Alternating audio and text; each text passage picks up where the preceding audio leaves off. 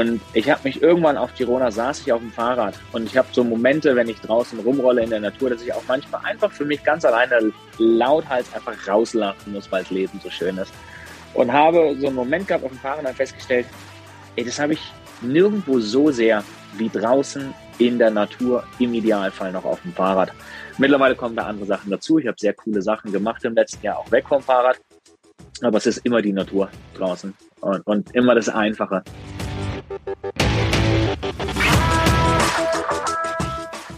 Herzlich willkommen im Pro Mind Athlete Podcast. Ich bin Patrick Thiele und bei Pro Mind Athlete helfen wir Sportlern dabei, mithilfe der besten mentalen Strategien maximal erfolgreich zu werden. Das heißt, egal ob du deine allerersten sportlichen Erfolge sammeln willst oder dich in der Weltspitze etablieren möchtest, wir supporten dich dabei. Mit unserem Konzept konnten unsere Athleten bereits Olympiasiege feiern, aber auch zahlreiche Erfolge im Leistungs- und Hobbysport in den unterschiedlichsten Disziplinen erzielen.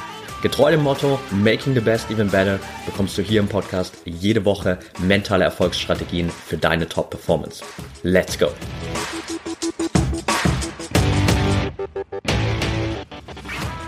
Welcome back hier im ProMind Athlete Podcast. Heute mit Till Schenk. Schön, dass du dabei bist, Till. Ja, schön, dass ich dabei sein darf. Freue mich drauf. Bin gespannt, was so passiert.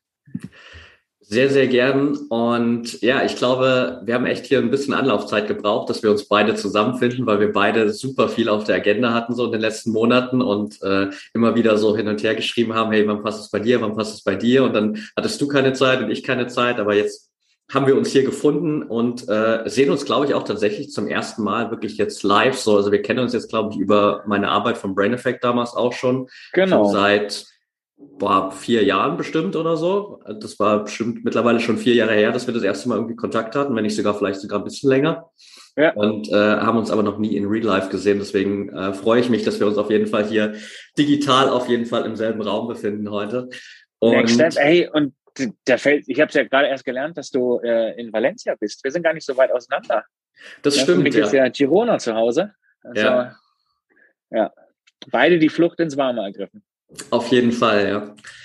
Bevor wir hier so ein bisschen äh, in das Interview direkt reinsteigen, ähm, packe ich gern an den Anfang immer so eine kleine Mini-Fragerunde, äh, damit die Zuhörer dich so ein bisschen besser kennenlernen. Und mhm. bedeutet einfach nur, ich stelle dir ein paar kurze, knappe Fragen und du darfst im ja, besten Fall mit nur einem Satz oder vielleicht auch nur einem Wort antworten. Und dann schauen wir mal, was dabei rauskommt. Das sind relativ entspannte, kurze Fragen und in dem Sinne würde ich sagen, bist du ready? Los geht's. Okay. Frage Nummer eins. Deine Sportart beziehungsweise deine Sportarten? Radfahren, Triathlon. Okay. Wobei zugegebenermaßen momentan fast nur noch Radfahren und je länger, desto besser. Okay. Dein bisher größter Erfolg als Athlet? mein größter Erfolg als Athlet, wieder die ganzen Sachen machen zu dürfen oder können, die ich heute mache, obwohl die Ärzte gesagt haben, dass das Thema Ausdauersport für mich erledigt ist. Mhm. Mega gut. Dein nächstes großes sportliches Ziel oder generell ein großes Ziel, das du als äh, Athlet noch hast? Äh, wow, mein nächstes großes ist äh, Seven Serpents, ein Bikepacking Race von Ljubljana über ein paar kroatische Inseln nach Triest. Mhm. Ähm, und das Große, das ich langfristig noch erreichen möchte, ist ein sieben Kontinente Abenteuer-Trip, der sehr radfokussiert ist, inklusive Antarktis, äh, mit einem Umwelthintergrund. Sport und Umwelt kombinieren. Okay, da können wir gleich auf jeden Fall noch mal ein bisschen äh, näher drauf eingehen. Äh, auch super spannende ja. Aufgabe. Noch drei Fragen habe ich auf der mhm. Liste. Die nächste ist, welchen Job hättest du gemacht, wenn du nicht Moderator gewonnen wärst? Dann, ich komme ja original eigentlich aus der Hotellerie, wäre ich wahrscheinlich in der Hotellerie geblieben und würde noch heute als Concierge arbeiten. Okay. Eine Sache, für die du jetzt gerade besonders dankbar bist eine Sache, für die ich jetzt besonders dankbar bin gerade, gesund zu sein, zufrieden aufzuwachen und das Leben so zu leben, wie ich mir das vorstelle. Okay. Dann letzte Frage. Auf einer Skala von 1 bis 10, wie wichtig ist der Kopf für deinen Erfolg? Sehr. Also der Klassiker, 11. okay, perfekt. Danke dir. Dann sind wir mit der Einstiegsfragerunde hier auf jeden Fall schon mal durch. Und ab jetzt äh, kannst du dir natürlich für jede Antwort gern so viel Zeit nehmen, wie du, wie du magst. Ähm, kannst natürlich auch weiterhin in, in einem Satz antworten, aber dann sind wir, glaube ich, hier relativ schnell durch. Von daher, ähm, it's uh, welcome to ja, speak a little bit more. okay, okay. Okay, lass uns mal so ein bisschen äh, den Einstieg finden, um auch quasi so, ja, deine ich würde es mal als Abenteuerlust bezeichnen, so ein bisschen zu erkennen, weil du hast schon gerade gesagt, auch so diese sieben Kontinente-Trip ist ja was, was jetzt nicht jeder einfach mal so spontan auf der Agenda hat. Ähm, du hast in der Vergangenheit da auch schon viele andere spannende Sachen gemacht. Wo kommt diese Abenteuerlust und vielleicht auch so ein bisschen diese Liebe zum Ausdauersport bei dir her? Boah, das, das schaffe ich nicht in einem Wort oder einem Satz. Ähm, okay. Wo die, die Abenteuerlust herkommt, kann ich nur vermuten. Also ich tippe, dass die Basis in meiner Kindheit liegt, weil mit einem Vater aufgewachsen, mit dem so der Klassiker war, wenn am Wochenende wandern und dann war dann betreten Verbotenschild irgendwo im Wald, dann wurde das übersetzt mit, da müssen wir dringend mal reinschauen, was dahinter ist, hinter diesem äh, betreten Verbotenschild. Und ich glaube, das ist wahrscheinlich sowas, äh, was bestimmt der Grundstein war. Ich bin auf dem Dorf aufgewachsen mit Staudämme in kleinen Bächen bauen und Bäume fällen und solche Sachen machen. Also das war eh schon immer da. Und dann, aber witzigerweise, ich habe als, als Kind so Sachen gemacht wie Tennis spielen und äh, Golf und zwölf Jahre Gerätetouren gemacht, also eigentlich nicht so richtig Ausdauersport und bin dann mit 19 schwer krank geworden, so, so mit drei Monate Quarantäne, weil es hieß, die nächste Erkältung bringt mich um und mit zehn Jahre lang keinen Sport machen und nach zehn Jahren erzählt bekommen, die Organe sind kaputt und ich mache nie wieder Ausdauersport. Und das habe ich dann so nicht gesehen und bin äh, mit der Susanne Buckenlei an einen fantastischen Ausdauersportcoach gekommen, die, die mich da an der Hand genommen hat und gemeinsam haben wir einen Weg zurück zum Gesundsein gefunden. Ähm, habe damals auch gleich gesagt, so aus Protest zu den Ärzten, dass ich ihnen nicht glaube und ich, ich werde es beweisen, indem ich einen Ironman mache. Und dann habe ich vier Jahre später, 2014, meinen ersten Ironman gemacht mit Südafrika und habe festgestellt, dass äh, das dann irgendwie nicht genug war. Und dann habe ich noch ein paar mehr Ironman-Rennen gemacht. Und ich glaube, ich, ich suche halt immer so ein bisschen nach der eigenen Herausforderung. Also so die eigenen Grenzen testen und sowas. Und das ist dann so, also Ironman ist eine echte Herausforderung, aber wenn du es ein paar Mal gemacht hast, und für mich zählen Zeiten nicht. Zeiten interessieren mich einfach kein Stück.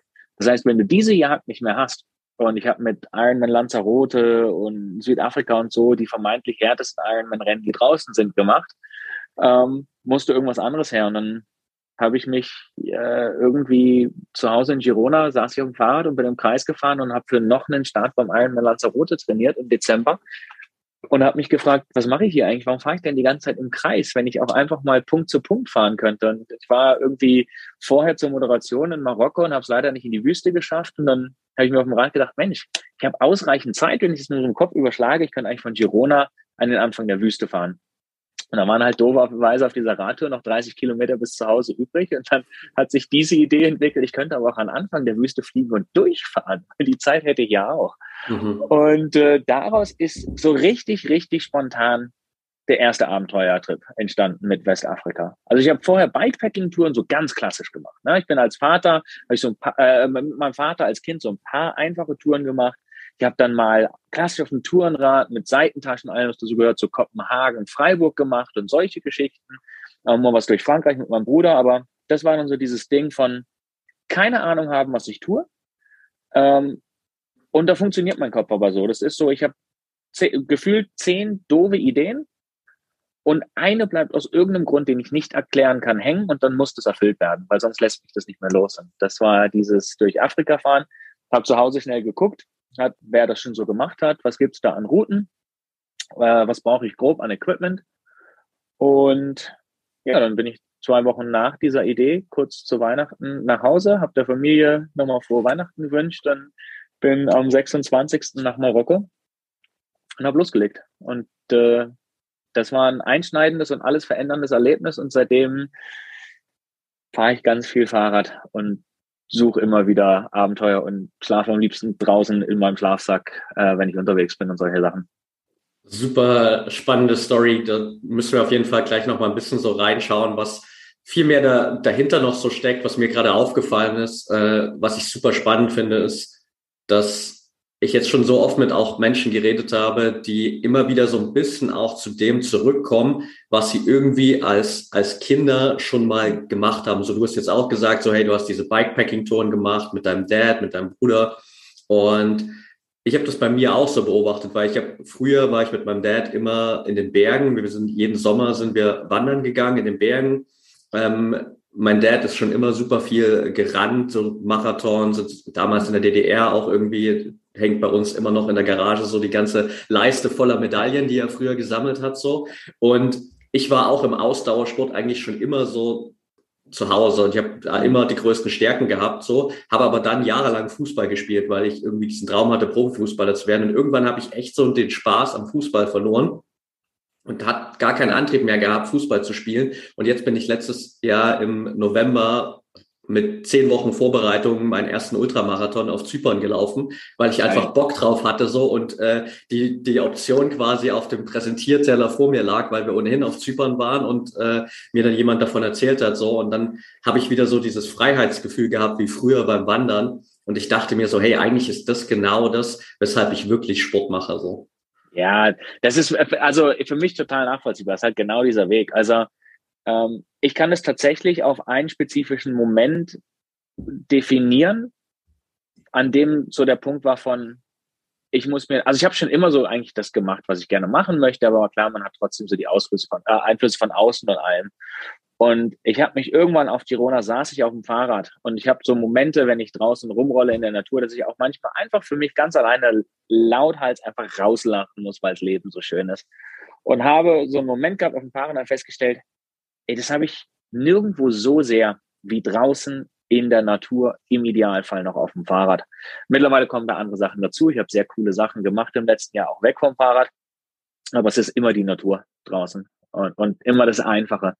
Und dieses Bewusstsein, diesen Moment gehabt zu haben, das war okay, da muss ich einfach noch mehr in diese Richtung pushen. Und ja, das Radfahren war so ein bisschen eine logische Konsequenz oder eben auch dieses Triathlon machen, nachdem die Ärzte es gesagt haben, weil ich bin der jüngste von vieren und meine zwei älteren Brüder haben Triathlon gemacht und Fahrrad gefahren und so. Und das war dann so, ja gut, also wenn die das machen, muss ich das ja auch mal machen. Und dann äh, kam das so ein bisschen und ja, hat mir halt getaugt. Ja.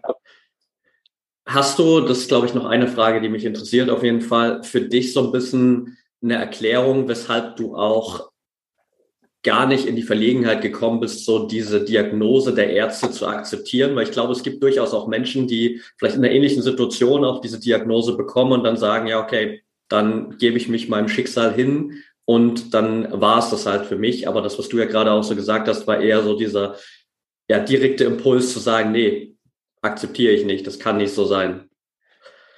Ja, gut, ich, ich habe ich hab den Luxus, dass ich ein klassischer Jüngster bin das kommt dazu. Also mir hat einfach bis 19 wirklich nur die Sonne aus dem Arsch geschienen. Ähm, das so gefühlt habe ich keinen schlechten Tag gehabt, bis ich dieses, dieses Pfeifer hatte. Das war das eine. Ähm, und, und wirklich so, also richtig so klassisch. So Leben war immer leicht, Schule war leicht, alles, alles war irgendwie leicht. Und deswegen war da schon schwer zu akzeptieren, so, hä, warte mal, nee, das soll jetzt nicht mehr sein. Nee, es geht ja nicht. Und ich muss schon zugeben, dass es auch, auch wirklich so war. Also ich meine, ähm, das, das hat angefangen, da habe ich dann 14 Stunden Schlaf am Tag gebraucht und solche Sachen. Bin in meine Hotelausbildung gegangen und habe wirklich also gefühlt Bayer selber am Leben gehalten, erhalten mit der Menge an Aspirin, die ich in mich reingekippt habe, um durch den Tag zu kommen und solche Geschichten, Allergien entwickelt und wirklich so Momente gehabt von, es ging dann nach ein paar Jahren ein bisschen besser und dann habe aber immer wieder so Situationen gehabt, dass ich aus der Haustür rausgehen konnte zum Einkaufen, alles super aus dem Supermarkt raus und in den fünf Minuten nach Hause fahren so der Körper leer geschossen war, dass ich es nicht mehr geschafft habe, vom Auto die 100 Meter die Einkaufstüten ins Haus zu tragen. Einfach komplett Feierabend. Und ich glaube, irgendwann war schon so ein bisschen eine Akzeptanz da, dass, oder so, so, so ein sich dran gewöhnen, zu akzeptieren, immer mal wieder zwischendurch was Dummes gemacht, wenig trainiert, auch viel Aspirin mit meinem Bruder einen Marathon gelaufen, weil ich mit ihm den einfach laufen wollte und dann wieder ewig zerstört gewesen hinten dran und wieder nichts machen können für Monate. Also schlau war ich auch nicht. Äh, aber das, es war, was für mich dieser Anstoß war nach zehn Jahren, war die Art, wie der Arzt es gesagt hat. Als ich gesagt habe, ich saß da und das System hat es mir wieder um die Ohren gehauen und ich war wieder beim Arzt und sagte zu ihm so ein bisschen meiner Verzweiflung, hey, das, das kann doch einfach nicht normal sein. Und dann sagt dieser Arzt allen Ernstes zu mir, ja, was heißt denn normal? Das ist wie manche Leute halt Probleme mit dem Magen haben und häufiger Durchfall haben und sowas und sich da auch dran gewöhnen müssen. Und so hast du das halt und musst dich dran gewöhnen, dass du nie wieder Ausdauersport machst, weil deine Leber ist kaputt und so weiter. So, und das ist so, wo, es ist einfach ein so Grund, dummer Kommentar gewesen für mich mhm. zu dieser Zeit, ähm, der so ein richtiger Wachrüttler war und so. Und okay, ich muss eigentlich mir viel, viel, viel mehr Mühe geben, wirklich ganz aktiv das, den, den Status meines Körpers zu ändern. Ähm, und das andere war halt einfach immer, ich bin ja, ich habe ja so keinen medizinischen Hintergrund oder sowas. Das heißt, man denkt es ganz einfach und was kennt man so aus Nachrichten und Zeitungen und Artikeln? Ey, selbst eine Säuferleber regeneriert sich wie kaum ein anderes Organ. Ja, kann richtig was. Ich habe nie gesoffen. Es kann einfach gar nicht sein, dass meine Leber sich nicht regenerieren kann. Das war wirklich so dieser völlig unfundierte, einfache Gedankengang. Du, und daraus war dann schon so ein bisschen dieser Protest. Und dann habe ich das Glück gehabt, dass ich über einen, einen Partner von einem Trainingslageranbieter auf äh, Fuerteventura, auf Fuerteventura sein können, konnte und da wirklich in, in die Susanne Buckenlei reingerauscht bin die einfach auch gesagt hat, nee, ist einfach nicht akzeptabel und, und sie ist der festen Überzeugung, sie kriegt das hin. Und es war halt ein absoluter Glücksgriff. Ne? Also sie war zu der Zeit noch immer, die Mentalität ist bei mir also eine ganz, ganz einfache. Übernehmen kann ich wie ein großer. Ähm, zurückhalten und logisch denken ist schwierig. Und das hat sie dann für mich ein bisschen mit übernommen und dann hat das ganz gut funktioniert, ja. Super spannend. Ja, ich meine, am Ende gibt es natürlich auch äh, keine, keine Zufälle, sondern von daher warst du genau zur richtigen Zeit am richtigen Ort, ja. um sie dann auch äh, zu treffen und so genau diesen, diesen Weg zu gehen. Ja. Und auch das, was du beschrieben hast, ist ja am Ende auch so das grundlegendste so Mindset-Level, so dass du halt sagst, so, hey, nee, also kann doch nicht sein, dass diese Leber ja. sich nicht regenerieren kann. So, da gibt es keine Erklärung dafür. Also gehe ich einfach davon aus, dass sie es kann. Und dann machst du halt auch die Erfahrung, dass es eben geht, weil der Kopf dann eben doch so einen krassen und großen Einfluss auf den eigenen Körper hatte. Ja, also ich habe ein phänomenal gutes Erlebnis gehabt in diesem, in dieser Vorbereitung dann auf den Ironman. Also das war 2010, dass wir uns getroffen haben und haben wir wirklich ganz langsam aufgebaut und für äh, März oder Anfang April 2014 war dann Ironman Südafrika angeplant. Irgendwann, als wir gemerkt haben, okay, es wird besser und besser körperlich. Also es hat nochmal vier Jahre gedauert. Und dieses absolut geniale, also ich war so fokussiert irgendwann. So dieses letzte Jahr, ich, ich habe alles, ich habe, es gab da unterschiedliche Meinungen, brauchen wir jetzt nicht reinzugehen, aber damals war so dieses, ich muss das körperlich leisten. Das heißt, ich habe den Kaffee, sogar Kaffee, alles raus. Ich wollte nichts haben, was mich pusht, damit ich sehe, was kann mein Körper und so weiter, alles. Mhm. Und also Fokus, ich habe ich hab gefühlt monatelang auf äh, für nee, Lanzarote verbracht im, im letzten Jahr in der Vorbereitung auf das Ding. Und es war immer diese Visualisierung, diese Finishline Ironman Südafrika. Und wenn ich das geschafft habe, dann habe ich den, den Beweis, dass ich wieder gesund bin und, und, und. Und im letzten großen Trainingsblock bin ich auf dem Fahrrad unterwegs und irgendwas macht im Kopf Klick und hat den Ironman selbst eigentlich komplett, nahezu komplett entwertet. Also es war dann noch cool, den zu machen. Aber ich hatte plötzlich diesen Moment von, ich brauche den Ironman gar nicht mehr weil ich habe es mhm. geschafft, das Training für den Ironman durchzuziehen. Und das ist ganz klar schon das Zeichen für, ich habe es geschafft und bin eigentlich soweit wieder gesund. Das war ein ziemlich abgefahrenes Erlebnis. Plötzlich festzustellen, ich brauche das Event selber gar nicht mehr. Die Leistung zum Event zu schaffen, war der Beweis eigentlich schon, den ich brauchte. Das war, das war recht abgefahren. Ja, mega gut. Ja, und vor allem auch so aus, aus mentaler Perspektive da so ein bisschen aus dieser Zukunftsversion rauszukommen. So, ich brauche erst diese Finish-Line, damit ich mir bewiesen habe, ich kann das und dann zu erkennen, so, wait a minute, ich bin ja schon da eigentlich. So, das ist ja gerade schon der perfekte Beweis, den ich hier abgeliefert habe. So. Ja. Mega gut. Dann lass uns mal gedanklich äh, von Lanzarote warst du gerade eben nach Westafrika springen und äh, da mal so ein bisschen reingehen, weil ich finde es allein super spannend natürlich, dass du diese drei Wochen da für dich so durchgezogen hast, auch innerhalb von 14 Tagen da einfach sozusagen oder innerhalb von kürzester Zeit zu sagen, so, hey, okay, Idee ist da, ich schaue mir das mal kurz an, wie das funktioniert und dann fahre ich los. Und du warst, glaube ich, wenn ich äh, das richtig gesehen habe, so die ersten zehn Tage noch in Begleitung unterwegs ähm, ja. und dann äh, den Rest der Zeit für dich allein. Wie war vor allem so der Anfang für dich, als du komplett allein unterwegs warst? Weil ich stelle mir das, ohne dass ich jetzt die krasse Experience habe, aber gerade auch zum Beispiel jetzt beim Ultramarathon stehe ich so den Vergleich. Ich war die ersten 20 Kilometer war ich komplett mit einer Gruppe unterwegs, die ich aus meinem Training auch schon kannte. Und dann haben wir uns so ein bisschen aufgelöst. Jeder hat irgendwie sein eigenes Tempo gefunden. Und dann war ich die letzten äh, 25 Kilometer, war ich auf jeden Fall komplett auf mich allein gestellt. Wie war das für dich so in den ersten Tagen, nachdem du komplett allein unterwegs warst? Freiheit. Mhm. Äh, grandios. War großartig.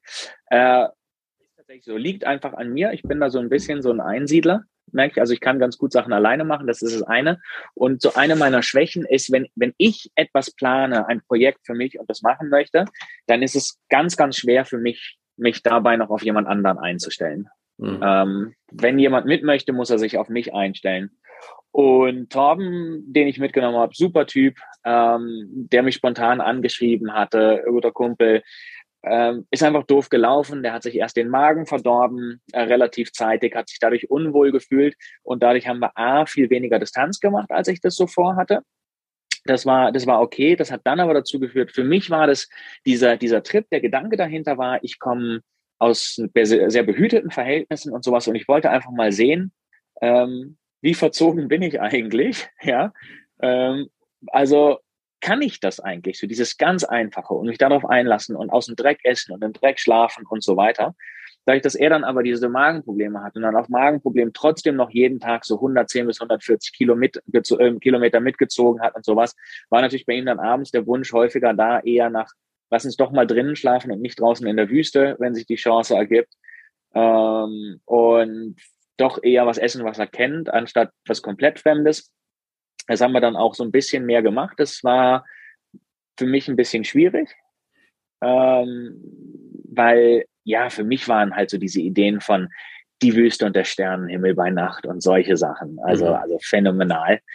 Ähm, und dadurch, dass, aber dass das vorne weg war, war dann, als ich alleine unterwegs war, war sehr, sehr cool. Was natürlich, weil durch, die, durch diese gemeinsam, dieses gemeinsame Unterwegssein oder auch schon zehn Tage unterwegs sein, waren so diese Anfangs, Hemmung weg. Also klar, die, die erste Nacht auch gemeinsam, ne, da sind wir lange gefahren, voller Übermut, alles in, in Energie erstmal reingeschossen und sind dann an einen Ort gekommen, wo wir dachten so, uh, boah, der ist echt nicht cool, der Ort hier. Also direkt im Ort irgendwo jetzt mit dem Zelt hinpacken, nee.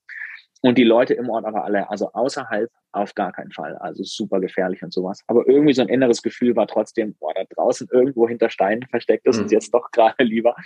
Und das war abgefahren. Das waren wirklich so die ersten ein, zwei Nächte waren immer so mit einem offenen Auge gefühlt schlafen. Mhm. Und danach bist du so K.O., dass eh alles wurscht ist. Ähm, und dann war wirklich dieses Rausfahren, dieser erste Tag, boah, das war, da, da hast du, das war so, so eine Halbinsel, von der der Flug nach Hause ging mhm. äh, für ihn. Und von dieser Halbinsel, das ist ein Surfparadies. Leider hieß das, ich glaube, die ersten 45 Kilometer Hardcore-Gegenwind. Mhm. Also wirklich Hardcore-Gegenwind. Und dann an dem Punkt, wo die Route wieder am Inland dann äh, ändert, war eine Tankstelle. An die Tankstelle ran, wollte Wasser holen. Da saß der Tankstellenmitarbeiter gerade mit seinem undefinierbaren Essen zum Mittagessen und meinte nur, setz dich mit ran und dann gemeinsam mit den Händen in seinem Teller rumgemengt und so weiter. Und ich dachte einfach nur geil, dafür bin ich hier. Und dann mit Rückenwind erstmal weiter durch die Wüste ballern in Richtung Westsahara äh, runter. Das war cool. Und danach war halt wirklich einfach primär das machen, was, was, was ich wollte, die Tage so lange ziehen, wie ich wollte. Ich bin plötzlich statt 120 im Schnitt äh, knapp über 200 Kilometer im Schnitt gefahren am Tag. Und boah, also wirklich einfach genial. Ähm, wobei man sagen muss, in einer gewissen Art war ich auch nie komplett alleine unterwegs. Ich habe auf dieser Tour ein für mich nach wie vor sehr cooles Erlebnis gehabt und da, da habe ich auch überhaupt nicht so dieses, ich muss harter Mann sein und alles ganz alleine nur dann zählt. Ähm, mein Vater, der jetzt mittlerweile ein bisschen älter ist, bald 80 wird und solche Sachen nicht mehr machen kann, aber eben, glaube ich, so innen drin diese Abenteuerlust auch hat. Da sitzt auch noch fünf Tage in der Woche, manchmal sechs, selber auf dem Fahrrad und ist unterwegs. Äh, ich habe so einen, einen GPS äh, oder GPS-Tracker dabei gehabt. Mhm. Und da konnte er dann immer am Computer online verfolgen, wo ich dabei war. Und das führte relativ schnell zu so einer Routine, dass ich morgens eine WhatsApp hatte von, ich bin schon mal für uns virtuell die nächsten 200 Kilometer abgefahren. Und dann ist so, wenn du da mal links abbiegst und über den Sandweg doch mal so anderthalb Kilometer tiefer in die Wüste, da ist im Satellitenbild, das sind irgendwelche Ruinen, geh das doch mal für uns anschauen und so.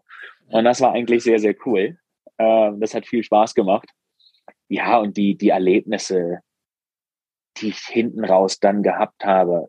Also unfassbar. Und halt einfach, wo ich sage, ja, die hätte ich so wohl nicht gehabt, wenn ich im Hotel geschlafen hätte.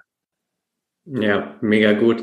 Ich finde das, was du gerade mit deinem Dad erzählt hast, eine, eine super Erfahrung, so dass er dann auch einfach so virtuell dabei ist und das Ganze nochmal für dich auscheckt ähm, und da auch natürlich die Möglichkeiten hat. Also auch wieder so natürlich ein krasser Kontrast, wenn du dann äh, in diesen Ländern unterwegs bist, wo natürlich noch ein ganz anderer Lebensstandard herrscht und auf der anderen Seite dein Dad durch diese technologische Entwicklung die Möglichkeit hat, da schon mal reinzufahren und sich schon mal die Umgebung anzuschauen und dir so ein paar Tipps zu geben, ist natürlich auch nochmal ein krasser Kontrast, aber führt natürlich dann auch zu einer äh, coolen Connection und diesem Gefühl, wie du gesagt hast, so nicht, nicht wirklich allein zu sein die ganze Zeit. Ja. Nee, also war, war cool, ja, wirklich. Also phänomenal, so viel Zeit auch mit eigenen Gedanken verbringen können. Aber ja, also wirklich, boah, äh, coole Menschen kennengelernt unterwegs ähm, auf, auf dieser Tour. Also wirklich faszinierende Charaktere kennengelernt, die da auch unterwegs waren. Im Sandsturm verloren gegangen oder, oder was heißt verloren gegangen, aber halt in den Sandsturm geraten. Äh, eine Nacht lang als, als Geisel gegen Geld be, behalten worden. Okay. Ähm, im, Im Senegal und solche Sachen. Also ja, Wahnsinn. Boah, wenn ich jetzt so drüber nachdenke, Gänsehaut, so tolle Erlebnisse teilweise. Ja.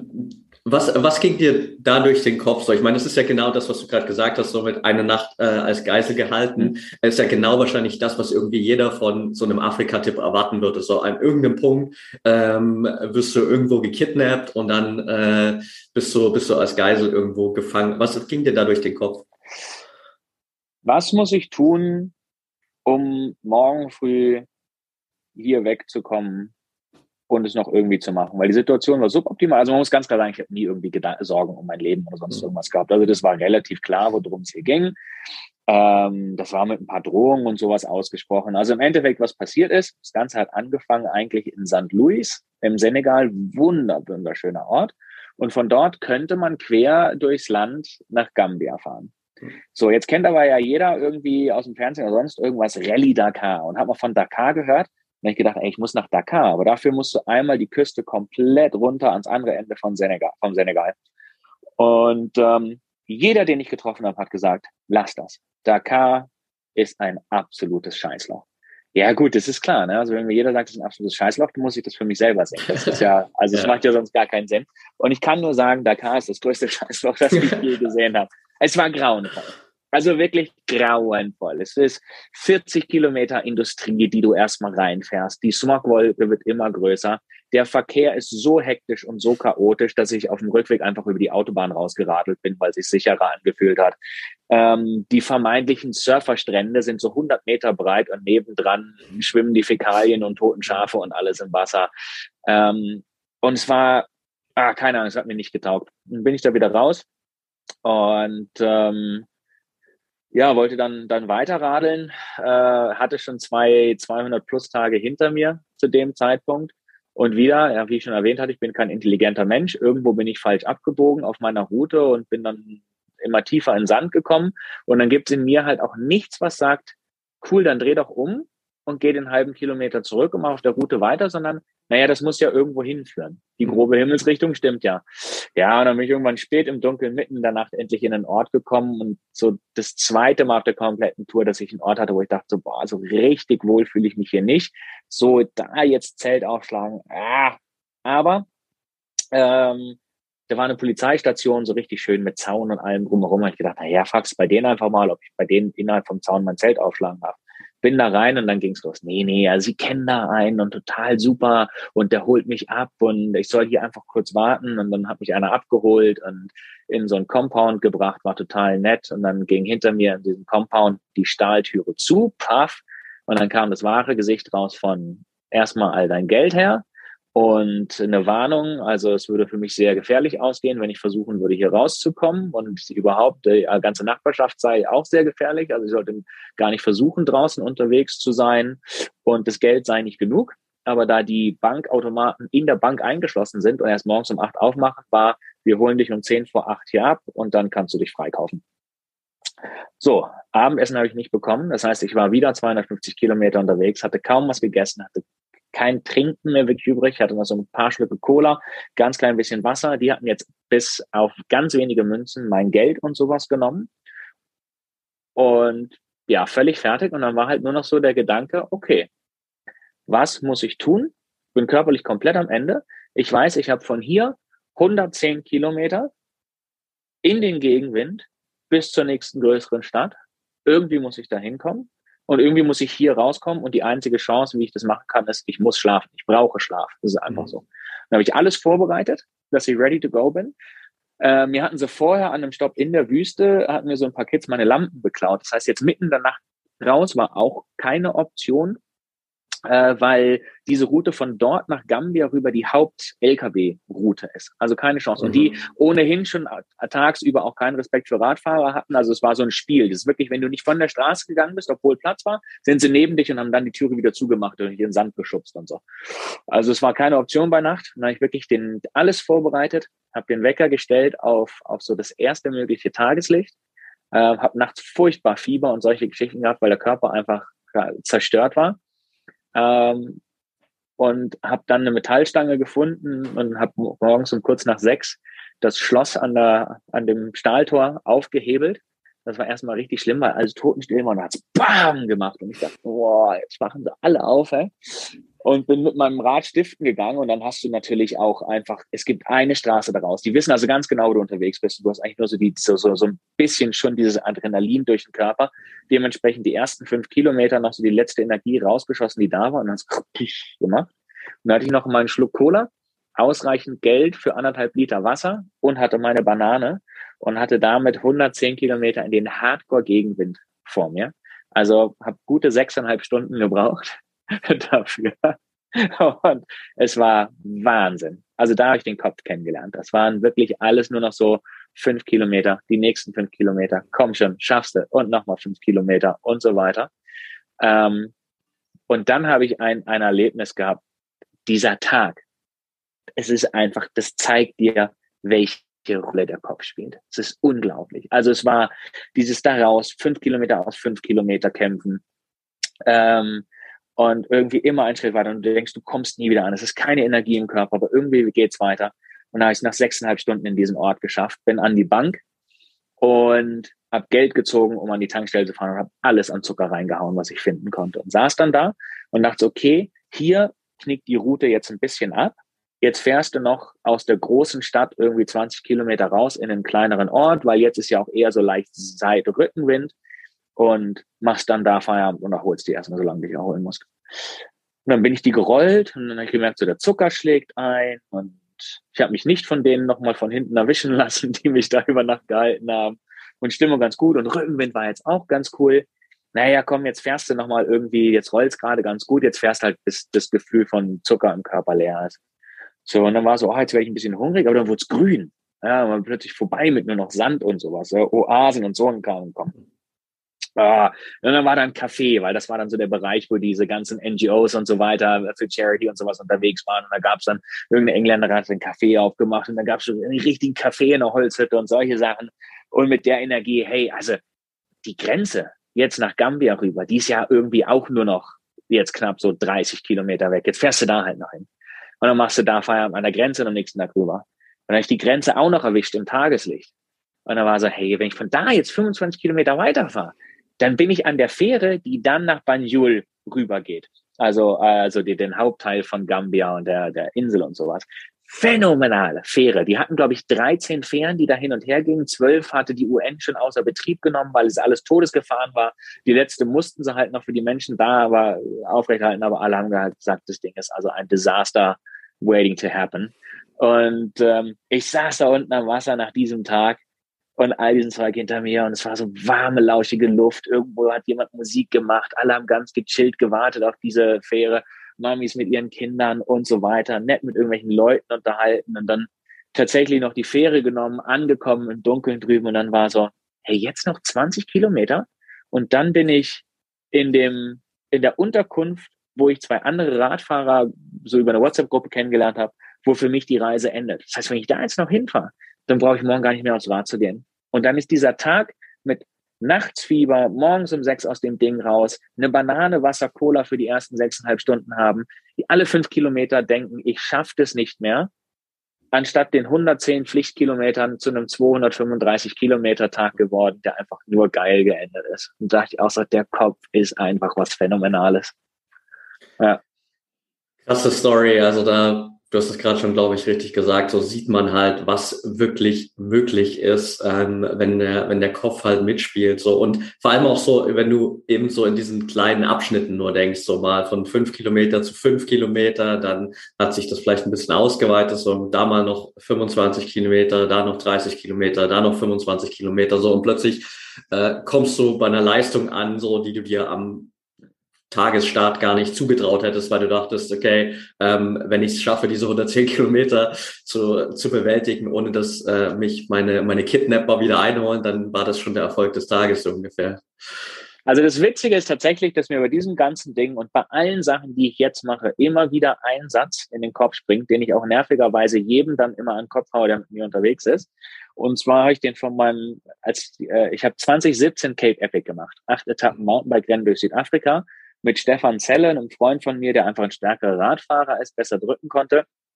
Und bin schon so mit leichten Magenproblemen ins Rennen. Prolog war nicht gut. Zweiter Tag, 100 und ein bisschen Kilometer, 43 Grad auf der Strecke, also voll ans Limit. Und irgendwann war ich so leer, hing an seinem Hinterrad, dass ich sage, du Stefan, nur kurz mal als Info, bei mir geht gar nichts mehr. Ich sehe eigentlich nur noch schwarz und erkenne so schemenhaft dein Hinterrad. Hör einfach mal irgendwie hin, ob ich, ob was passiert oder sowas. Und die erste Reaktion war, ja, okay, mit, aber das war's dann auch. Also das Tempo vorne hat er aufrechterhalten, weil der nächste Satz von ihm war, du musst eins wissen über so Etappenrennen und solche Sachen, nach jedem Tief kommt auch wieder ein Hoch. Mhm. Und der Satz ist so hängen geblieben und egal was ich draußen mache von diesen Dingern, wenn ich mich scheiße fühle, körperlich oder sonst irgendwas oder mental keinen Bock mehr habe, denke ich immer nur, hey, nach jedem Tief kommt ein Hoch. Und dann nehme ich einen Schritt raus und dann kommt bald wieder das Hoch. Und das hat an dem Tag auch richtig, richtig häufig weitergeholfen. Mega gut. Was würdest du sagen, so um das so ein bisschen abzurunden, waren so deine größten Learnings dieser drei Wochen Westafrika? So inwiefern hat es dich äh, verändert? Ähm, ich glaube, ich habe nach Afrika für die nächsten 16 Monate kein neues Kleidungsteil gekauft, mhm. weil ich festgestellt habe, ich habe so viel Kram und ich habe gar nicht so viel Kram. Das ist das Geniale. Erst in der Hotellerie gewesen und danach immer umgezogen. Also ich glaube, ich habe viel weniger Zeug als viele anderen, vielleicht ein paar mehr Fahrräder als viele andere, aber ähm, ansonsten halt wirklich nicht so viel viel Kram. Aber es war trotzdem so, ich habe viel zu viele Sachen.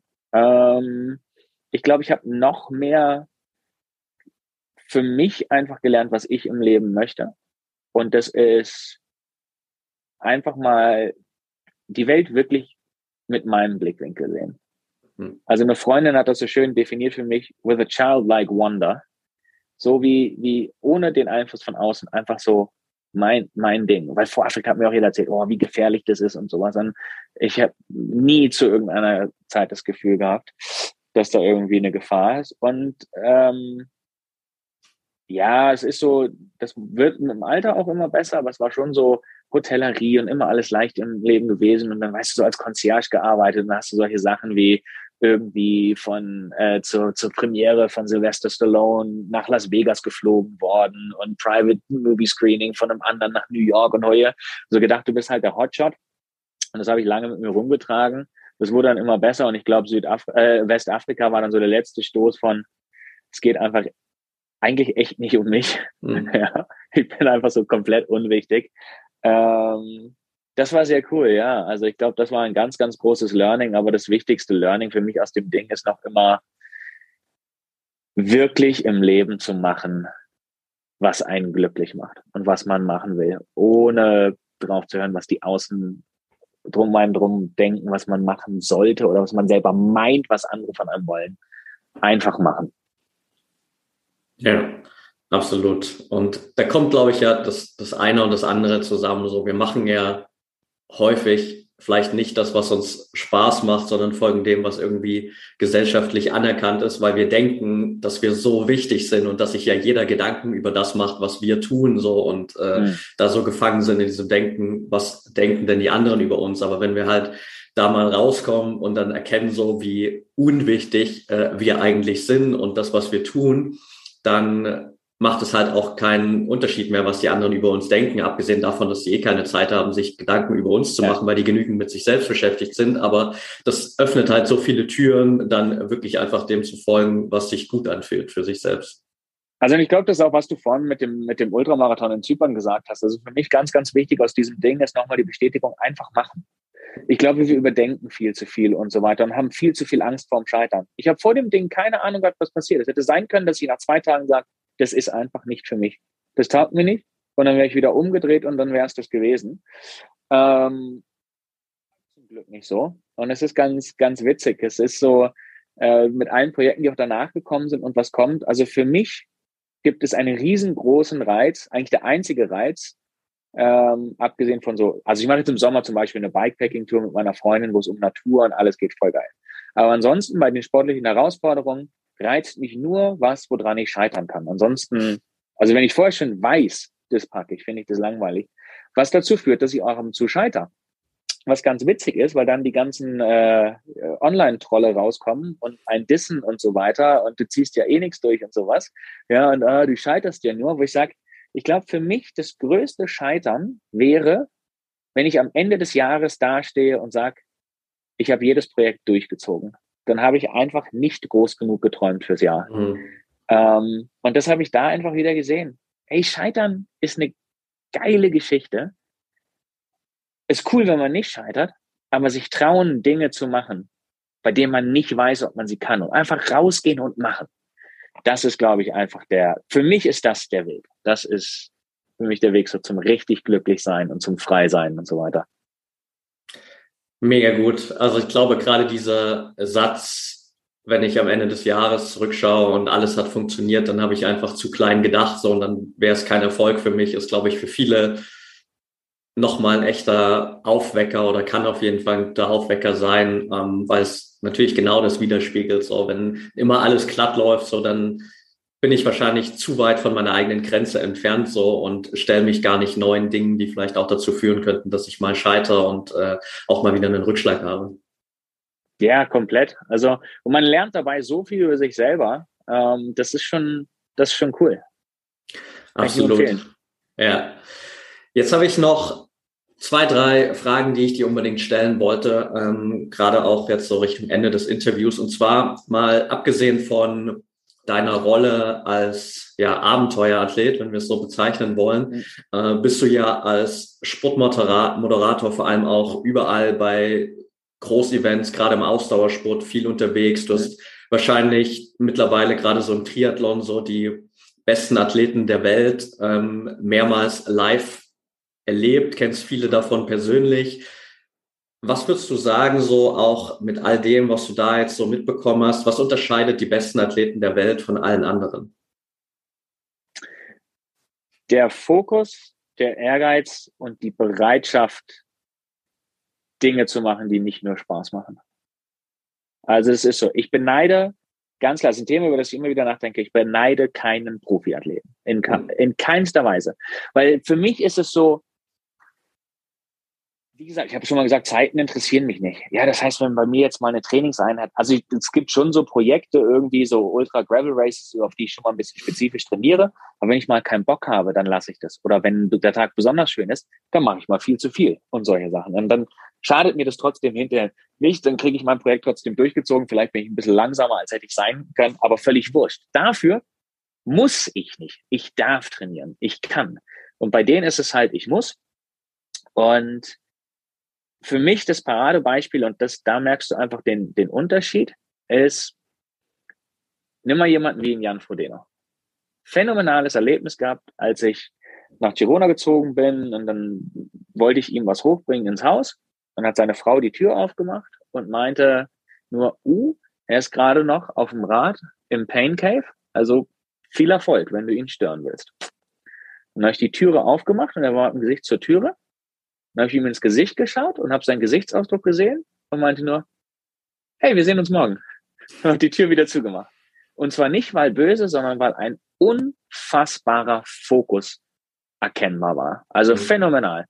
Und ich glaube, das ist einfach das Ding, das du brauchst.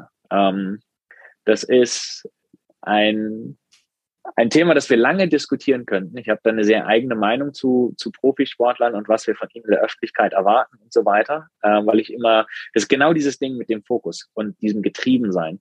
Wir erwarten von unseren Aushängeschildern, dass sie die, die Besten der Welt sind und diesen unfassbaren Ehrgeiz haben. Aber wenn der Ehrgeiz mal in einer Situation in der Öffentlichkeit in ein Verhalten umschlägt, das nicht der Norm entspricht, dann zerreißen wir sie komplett. Ja, mhm. also das ist, wenn man zum Beispiel so einen Zverev nimmt, ja, also das, was er da mit dem Schiedsrichterstuhl und dem Schläger gemacht hat, ist nicht ideal. Aber auf der anderen Seite fordern wir von ihm, dass er liefert. Und die Medien schreiben immer wieder, er muss jetzt mal aus sich rauskommen. Und es wird Zeit für diesen Grand Slam-Titel und so weiter. Und der Typ ist nur Dritter der Welt, weil er absolut getrieben ist. Und weil er absolut alles gibt und einen unfassbaren Ehrgeiz hat. Und dann zu erwarten, dass dieser Ehrgeiz 100 Prozent der Zeit immer unter Kontrolle ist, damit tue ich mich sehr, sehr schwer. Ein bisschen abgeschweift vom Thema, aber eine ganz, ganz komische Erwartungshaltung, die wir da haben, finde find ich. Aber ja, es ist dieser, dieser Ehrgeiz und die Bereitschaft, alles zu geben für den Sieg, was den Unterschied macht, was wirklich das Quäntchen macht. Also ich sehe, pass auf, ich sehe Athleten da draußen unter den Profiathleten, die Rennen gewinnen und ich sehe die, die wiederholt Weltmeister werden und Olympia gewinnen und so weiter. Und die, die die Titel holen, sind halt die, die auch während der Karriere, Karriere sagen, zum Beispiel, ich habe mich mit meiner Partnerin darauf geeinigt, meine Karriere ist das, worauf wir uns konzentrieren. Mhm. Und das heißt, sie muss das unterstützen. Und die anderen sind halt die, die noch dieses Fünkchen zu lieb sind und sagen, ja, aber meine Freundin hat jetzt am Sonntag ein Cello-Konzert. Dann lasse ich halt mal die lange Einheit, weil da muss ich sie schon mal unterstützen mit dem Cello-Konzert. Super lieb, menschlich, total gut. Aber es ist diese, dieses Quäntchen von außen betrachtet Arschloch, glaube ich, dass du sein musst, um es ganz nach oben zu schaffen. Also, und das hast du, ja, siehst du halt nicht im Leben. Also diese Bereitschaft, sich so zu quälen, ist, glaube ich, schwer zu finden. Du musst dir mal überlegen, als Profiathlet, wenn du ganz oben sein willst, du bist eigentlich in einem dauermüde Zustand, mehr oder weniger, dein mhm. komplettes mhm. Leben erstmal oder deine komplette Karriere und solche Sachen. Das musst du wollen. Ja, also, ja. Klar, und der Kopf, ne, also es ist halt, der Kopf ist, macht da halt den Unterschied. Also, ähm, ich, ich kenne Jungs da vorne, die ganz klar von sich sagen, ja, ich bin jetzt auch kein besserer Schwimmer im Triathlon als andere oder sonst irgendwas. Ähm, aber der Kopf kommt in vielen Formen. Also im Rennen natürlich ist das eine. Dann wer ist im Kopf vielleicht in der Lage, auch schon durch die Art, wie er Interviews gibt und sowas, die anderen ein bisschen aus der Bahn zu bringen und zu irritieren. Da gehört der Kopf auch mit dazu. Der Kopf gehört damit zu, ein Rennen intelligent anzugehen. Also ich kenne die Jungs, die ganz, ganz vorne dabei sind, die sind gut, also nehmen wir jetzt mal Triathlon als Beispiel, gut in allen Disziplinen. Die schauen sich auch zum Beispiel vorher das Rennen an und sagen, auch das Teilnehmerfeld und sagen, ey, warte mal, ich habe da keinen Überschwimmer in dem Rennen drin. Alleine mit dem Radfahren bringt eh nichts. Das heißt, ich kann einfach jetzt Mühe weniger Schwimmen trainieren und die Zeit lieber in Regeneration oder in noch mehr Radtraining investieren. Also selbst da und auch da ist der Kopf, dieses, diese Vorbereitung, dieses Wissen, wie muss ich mich auf dieses Rennen, auf die Strecke und die anderen Athleten perfekt einstellen und sowas. Und nur wer das alles mitmacht und sich das perfekte Team, du brauchst ein Team außenrum. Die, die ganz vorne sind, haben ein funktionierendes Team außenrum fast immer. Ja, super, super spannend. Da sind, glaube ich, wie du gesagt hast, schon ganz viele Dinge dabei, über die könnten wir auch noch äh, ewig ja. sprechen. Äh, ich bin bei vielen Dingen oder bei eigentlich bei allem, was du gesagt hast, komplett bei dir, auch was so die äußere Erwartungshaltung angeht, finde ich einen super wertvollen Punkt. Ich habe tatsächlich auch, als du das gesagt hast, äh, das erste, an was ich gedacht habe, war Sascha Zverev äh, und dachte mir so, hey, eigentlich das perfekte Beispiel. Und viel davon kommt natürlich so ein bisschen daher, dass wir uns auch immer rausnehmen und glauben, dass wir uns in der Situation anders verhalten würden. Ja. Aber keiner von uns hat ja eine Ahnung, was in diesem Menschen vorgeht und was der investieren muss, um überhaupt da stehen zu müssen, wie viel Druck da da ist von einer ganzen Nation, von der ganzen Fanbase dahinter, die von ihm einfach diese krassen Erwartungen hat. Und dann stellen wir uns hin und sitzen zu Hause vom, vom Fernseher und denken uns, ja komm, das kann er doch jetzt nicht machen. So, das äh, gehört nicht zur, zur Attitude hier eines Profisportlers. So, aber das ist halt vollkommen out of the box von dem, was halt wirklich in dem Menschen passiert in dem Moment.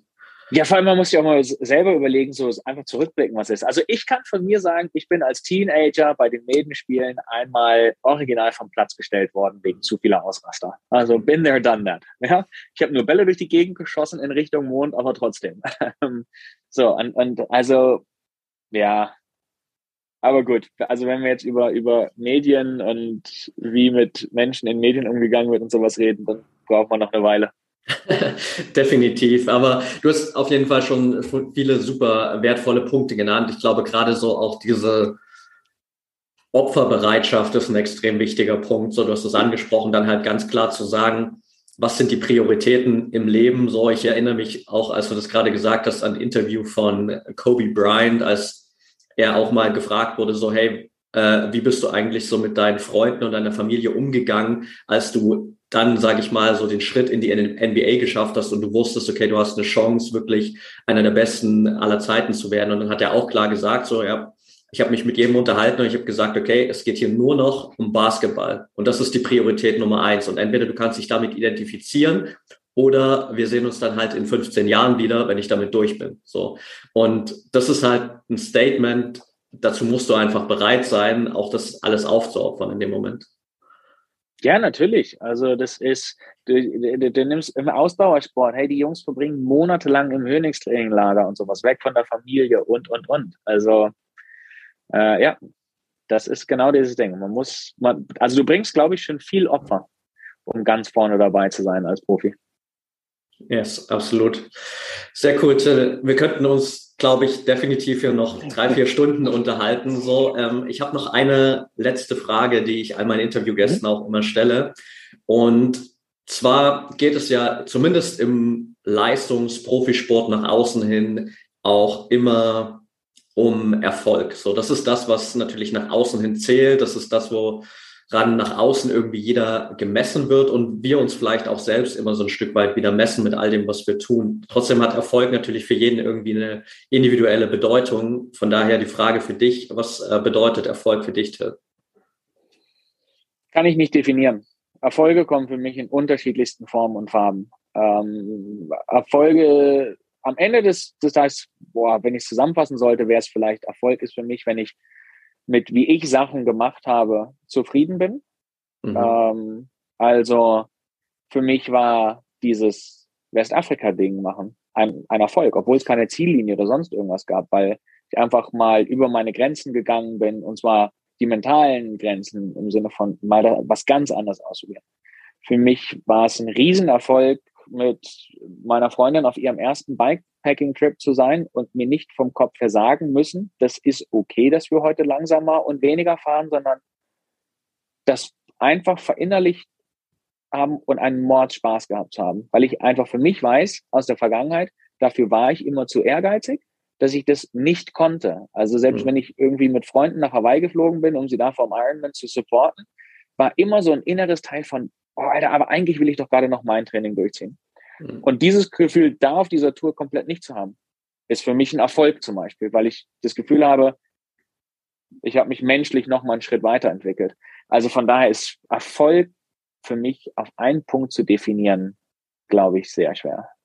Also Erfolg ist für mich mein Leben so zu leben, dass es mich glücklich macht und mich nicht von anderen ablenken zu lassen. Mega gut. Danke dir. Alright, für all die Zuhörer, die gern so ein bisschen vielleicht auch äh, ja, sich mit dir connecten wollen oder up to date bleiben wollen, was so deine nächsten Challenges und irgendwie crazy Projekte angeht, was sind so die besten Optionen, um sich mit dir zu connecten, Till? Ich glaube Instagram einfach. Ja, Till Schenk Live auf Instagram da eine Nachricht schicken. Ich gucke auch regelmäßig in die Message Requests rein und da auch wirklich einfach jederzeit schreiben und machen und tun. Also ich kriege immer wieder Fragen, gerade zu diesem Bikepacking und bin ein, ein großer Freund davon, die Liebe fürs Bikepacking zu teilen.